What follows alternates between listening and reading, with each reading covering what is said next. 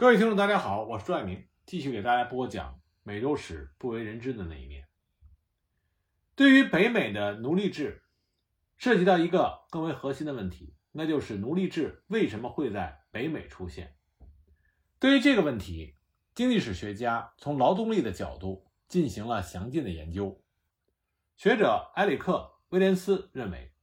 实行黑奴制是出于经济上的考虑，而不是种族上的歧视。白人契约劳工，也就是我们所说的包身工制，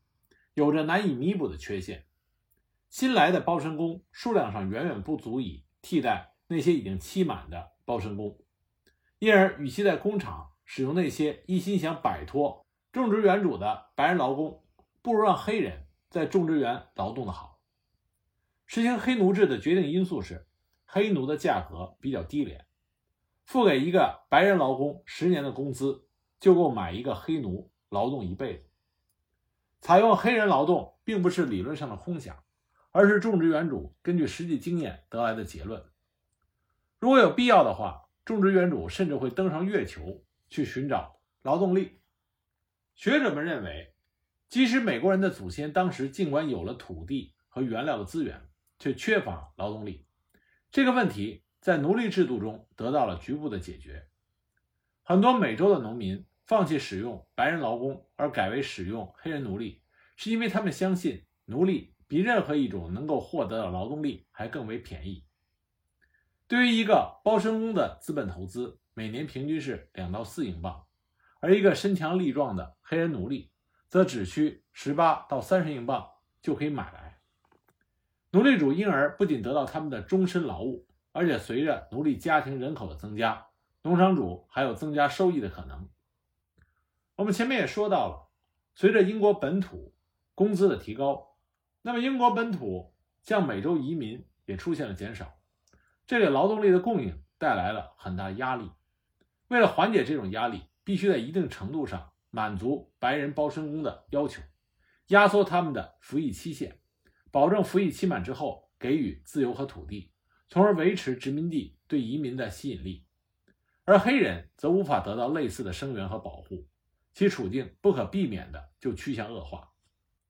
当然，除了经济因素，种族歧视也是促成奴隶制产生的主要原因。历史学家戴格勒指出，早在黑人奴隶在南部经济中发挥重要作用之前，很早就已经被处于一种劣等的地位，而遭受白人的歧视。在他看来，17世纪初英属北美殖民地的殖民者。就认为白人，包括自由白人和白人的包身工，要优于黑人，所以对黑人就有着强烈的种族偏见，而这一种族偏见最终导致了17世纪30年代以后黑人所遭受的歧视性待遇，以及60年代法律对黑人奴隶制的认可。黑人奴隶制的确立是白人对黑人种族偏见的反应，反过来又强化了白人对黑人的这种偏见，扩大了黑白种族之间的鸿沟。那么说了，黑人奴隶制的建立，它是一个过程，在这个过程中有很多标志性的事件。那么最早的一次标志性的事件叫做卡索诉讼。卡索诉讼的意义在于，它是北美历史上第一次在正式的法律诉讼的过程中，法官正式宣判，黑人奴隶必须为他的主人终生服务。那么在此之前呢，也有一些法庭判决，不过在服务年限上一般是十年、二十年，终生服务的判决这是第一次，所以非常有标志性。不过在这个标志性的事件中，还有一个非常有意思的事情，那就是提出诉讼的奴隶主他也是黑人，这牵扯到北美奴隶制历史中。一个被很多人忽视的话题，就是关于黑人奴隶主。那么，先来讲一讲卡索诉讼这个事件。十七世纪四十年代，约翰·卡索他被从非洲贩卖到了北美，被卖给弗吉尼亚的一个地主当奴仆，饱尝了人间的辛酸和苦难。一六五四年，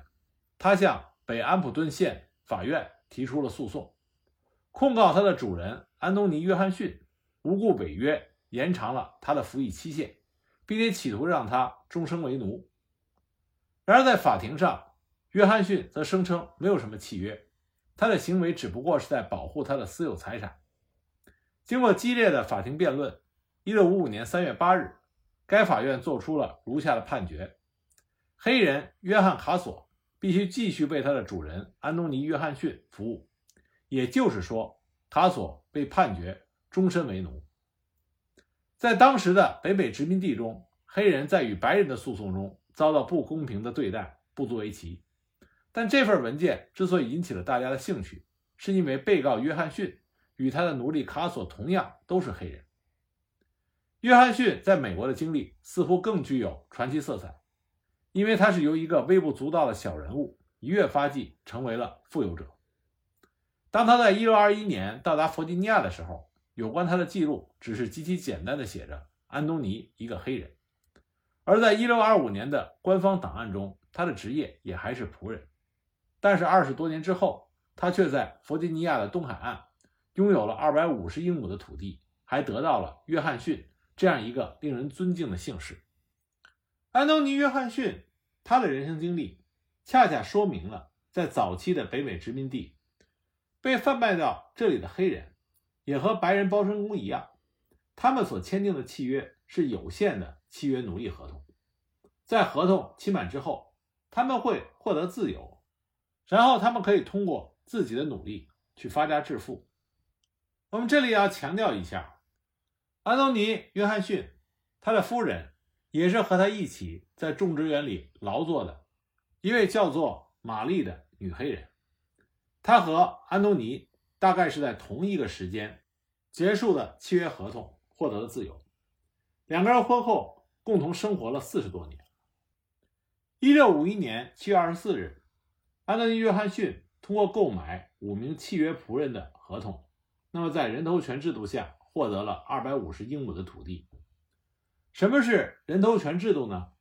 这是北美殖民地早期为了鼓励移民，所以就规定，如果一个人将契约仆人带到了美国，他可以按这个人头得到五十英亩。所以，安东尼·约翰逊他购买了五名契约仆人的合同，他就拥有了二百五十英亩的土地。不过，一六五四年。他的这五位契约仆人中的一位，叫做约翰·卡索的黑人仆人，契约时间即将结束，可是安东尼·约翰逊单方面强制性的将契约时间延长。不过，约翰·卡索最后还是离开了。不过，很快他又被白人罗伯特·帕克雇佣。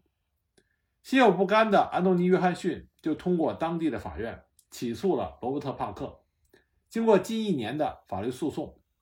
期间还出现了。约翰·卡索反诉安东尼·约翰逊的情况，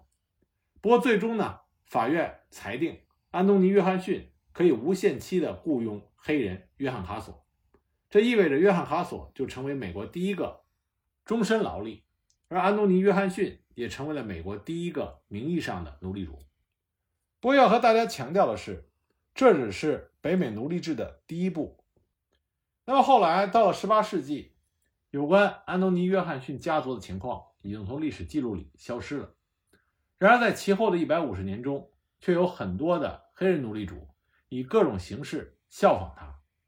根据1830年美国人口的普查，全国共有3775名黑人自由民，他们几乎全部居住在南方，共计拥有一万两千七百六十名奴隶。显然，拥有奴隶的只能是自由人。一八三零年的人口普查显示，当时美国全国大约有八分之一的黑人是自由的有色人，在他们中间，有的生来就是自由人，有的是被解放了的奴隶，而有的则是通过赎买才获得了自由。他们的法律地位虽然已经得到了改善，但在实际生活中仍要面对许多与奴隶相同的困难处境。尽管有关的法律因为时代及地区的不同而有所差异。但是在南北战争以前，黑人自由民普遍都被剥夺了选举和携带武器的权利，而且还被禁止出庭去做不利于白人的证词。他们在社会上时常得不到信任，只能在被隔离的黑人教堂做礼拜。他们不能建立永久性的住宅，甚至还被禁止经营酒类，他们常常与奴隶住在一起，有时也与奴隶通婚，而他们的白人邻居则把他们看作是潜在的社会破坏力量。他们中的大多数都是穷人，他们的生活就像历史学家富兰克林所指出的，是一种准自由的状态。虽然都是黑人，但是在奴隶与自由民之间，却经常存在着深深的不信任。在殖民地时代，黑人奴隶主的数量始终很少，即使到了南北战争之前，在北卡罗来纳州的黑人自由民中，拥有个人不动产的也仅占百分之十。在一八三零年的美国，自由的有色人已经超过了三十万，不过其中只有百分之二的人是奴隶主。黑人奴隶主的数量虽然很少，但却广泛的分布于美国各地，只是人们对于他们的形成与发展缺乏足够的重视。以致没能更多的记录下他们的生活经历、痛苦与斗争。他们属于一个被遗忘了的阶级。黑人奴隶主之所以拥有奴隶，有的是出自于商业和政治需要，也有极少数人是基于人道的动机。这样的事情虽然不多见，但也的确曾经发生过。19世纪30年代，在圣路易斯，有一个名叫约翰·米丘姆的牧师购买了一批奴隶。其后，他以优厚的条件，要奴隶们从他这里买到了自由。1828年，一名来自南卡罗来纳州查尔斯顿城的妇女，在出卖她的一名奴隶时，曾提出了这样的条件：条件是使他得到良好的待遇，而且绝不再被卖掉。他是一个不幸的人，需要更多的关心。在历史上，有许多黑人奴隶主都曾经出资赎买他们自己的家庭成员。以免他们免遭来自他人的敌意与伤害。事实上，根据当时某些法律条文的规定，对于黑人自由民来说，购买其处于奴隶地位的亲属的所有权，要比使他们获得自由更为容易。在这些黑人家庭中，由于夫妇双方的社会地位不同，因而便时常会有这样悲惨的事情发生：在有了孩子之后，由于种种原因，身为自由人的一方。再次卖掉了自己的配偶。在北卡罗来纳的纽伯恩，一个名叫罗斯·彼得菲尔的黑人妇女，购买了她丈夫理查德·贾斯肯的所有权。理查德曾经是一名逃亡的奴隶，并且在森林中游荡了几年。在他们结婚并有了几个孩子之后，大概是因为家庭经济困难，罗斯只得将理查德出租给别人去当奴隶。十九世纪上半叶。在弗吉尼亚的滨海城市诺福克，有一个名叫丹尼尔·布朗的黑人奴隶，曾经为了获得自由而勤奋工作，而他的妻子安却是一个自由人。为了避免有关法律的麻烦，安在婚后买下了丹尼尔的奴隶所有权。然而此后，当丹尼尔决定移居利比里亚的时候，他们夫妇却发生了分歧。安不仅拒绝了他的请求，甚至威胁要将他卖掉。对此，丹尼尔。也只能苦口婆心地劝说他的妻子，他的努力获得了成功，安终于解放了他，使他成了自由人。此后，丹尼尔登上了开往非洲的帆船。1854年，丹尼尔在从蒙罗维亚写给他妻子的信中，曾经诚恳而真挚地表达了他的内心感受。他写道：“亲爱的，利比里亚，只有利比里亚才是真正属于我们和我们孩子的地方。”第二年，安终于下定了决心，踏上了前往利比里亚的航程。布朗一家在蒙罗维亚团聚了。黑人奴隶主有时也会到奴隶集市上去参与竞价购买奴隶，但他们中的许多人并不是通过这种方式获得的奴隶。他们的奴隶大多数是来自于自己的亲戚或者白人邻居的馈赠。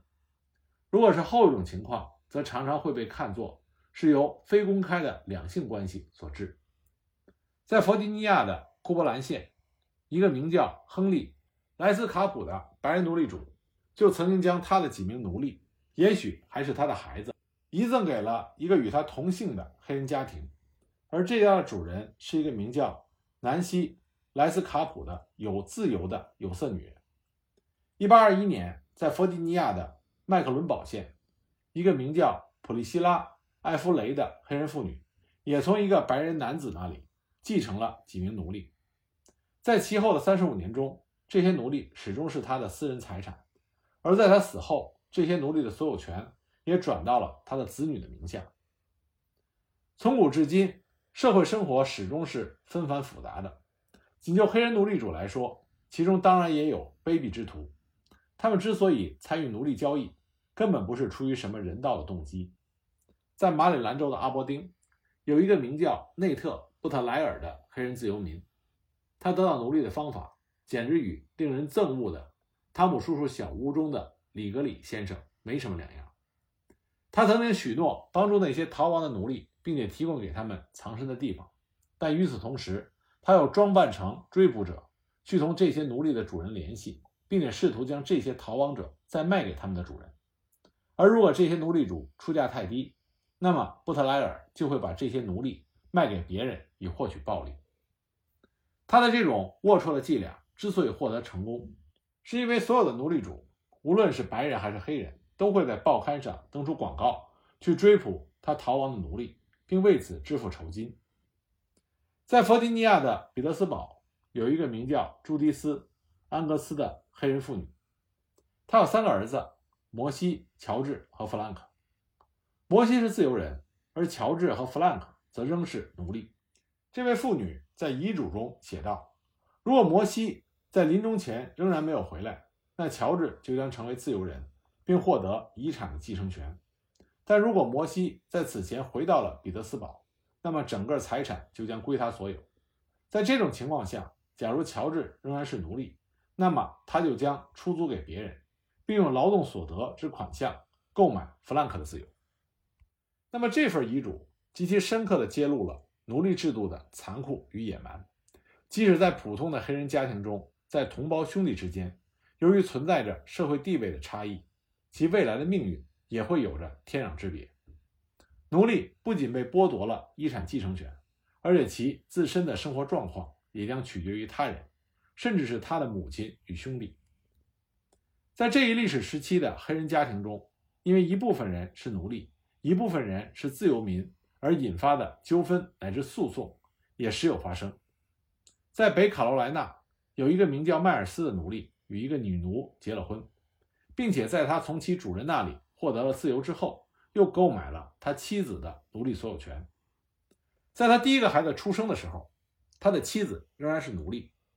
而在他成为自由民之后，他们又有了几个孩子。在这些孩子的母亲去世之后，迈尔斯又同一个自由的有色女人结了婚，而且又有了几个孩子。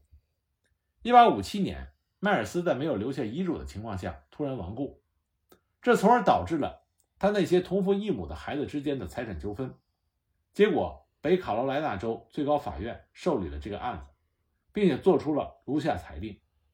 由于奴隶之间订立的契约不具有法律效力，因此迈尔斯与其第一个妻子所生的孩子。无权要求继承财产，而其所生的孩子将不能被认定为法定继承人。总之，法律不承认奴隶的权利，只保护自由人。像奴隶一样，在黑人自由民中也有许多人是文盲，但在密西西比河的下游地区，却有一些人获得了初等以上的教育。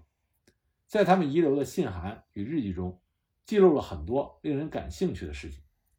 正是借助这些资料。才使我们对南北战争前黑人奴隶主阶级的生活有了一个粗略而直观的了解。在密西西比州的纳切茨，有一个名叫威廉·约翰逊的奴隶主，他在1843年12月31日的日记中写道：“我的眼中噙满了泪水，因为我卖掉了可怜的史蒂文。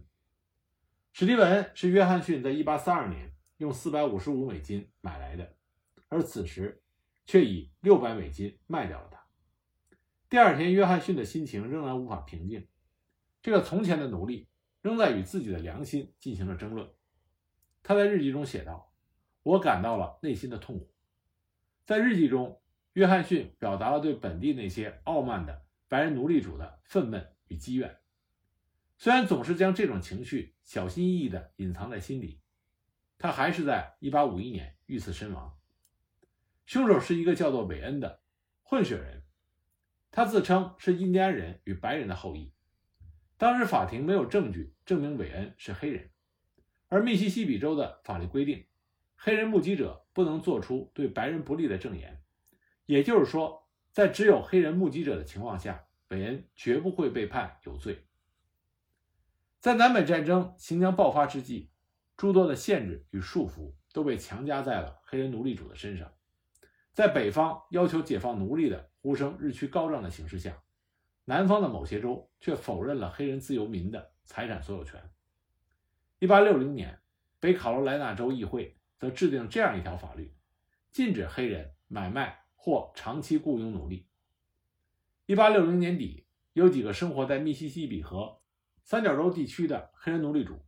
联名在新奥尔良的《三角洲日报》上发表了一篇文章，